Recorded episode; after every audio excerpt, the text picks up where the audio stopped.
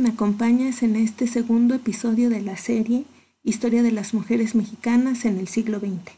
Mi nombre es Alejandra Vidal y en este segundo episodio les platicaré sobre la doctora Elia Bravo Hollis, la primera bióloga mexicana, quien dedicó gran parte de su vida al conocimiento y divulgación de la variedad florística de las cactáceas, conocida como la maestra Bravo, la reina de las cactáceas. Comenzamos.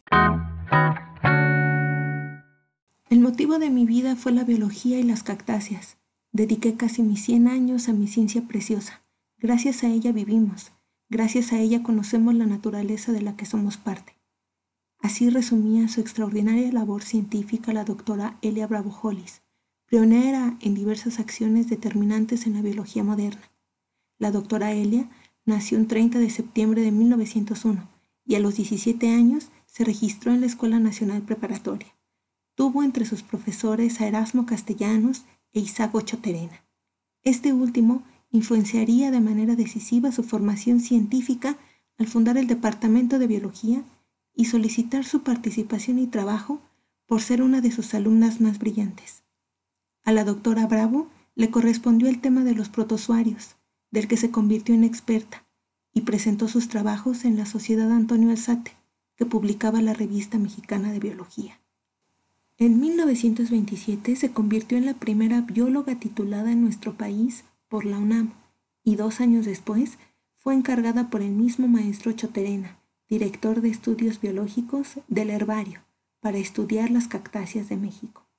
Hasta ese momento, nadie se había dedicado a recorrer palmo a palmo sierras, montañas y desiertos para fotografiar, clasificar, nombrar y explicar toda la variedad de cactáceas del país. En 1931 se graduó como maestra de ciencias biológicas por la UNAM, al enfocarse en la región de Tehuacán, Cuicatlán, en Puebla y Oaxaca, región que en 1998 se decretó como reserva de la biosfera con un jardín botánico que lleva su nombre. Para 1937 terminó su primer libro, Las cactáceas de México. Cuando el libro se agotó, el rector de la UNAM, Ignacio Chávez, le pidió otro libro que publicó hasta 1960. Participó en la creación de la Sociedad Mexicana de Cactología, donde fue presidenta, y también en la creación del Jardín Botánico de la UNAM.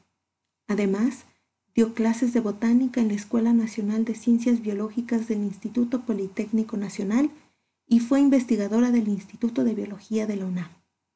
Su obra científica Abarca 160 publicaciones, 60 descripciones taxonómicas y 59 cambios de nomenclatura. Es forjadora de campos de investigación como la protozoología, la flora acuática, la vegetación de zonas tropicales y áridas, y la elaboración de la taxonomía de las cactáceas que coloca sus investigaciones a nivel mundial, además de formar a muchas generaciones de biólogas y biólogos.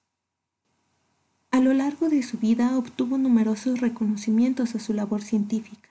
La UNAM la designó doctora honoris causa e investigadora emérita. La princesa Grace de Mónaco la distinguió con el cactus de oro en 1980 y mandó a hacer un jardín en su país dedicado a la doctora Elia.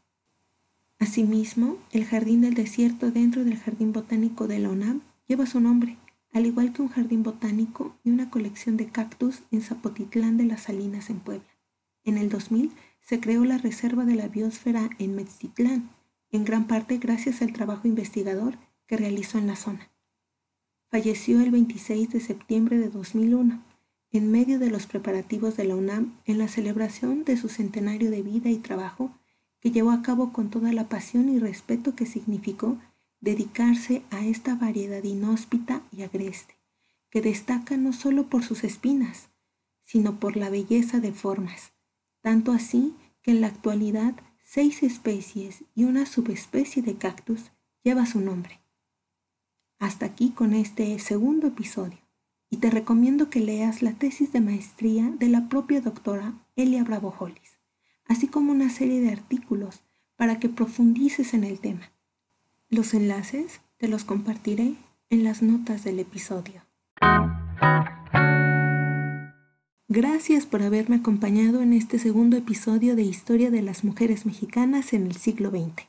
Recuerda que encontrarás todos los enlaces en las notas del podcast hacia sitios de interés y recursos adicionales. No olvides compartirlo y seguirme por Spotify y Anchor. No te pierdas el episodio 3, donde hablaré de María Izquierdo y su delito de ser mujer y tener talento.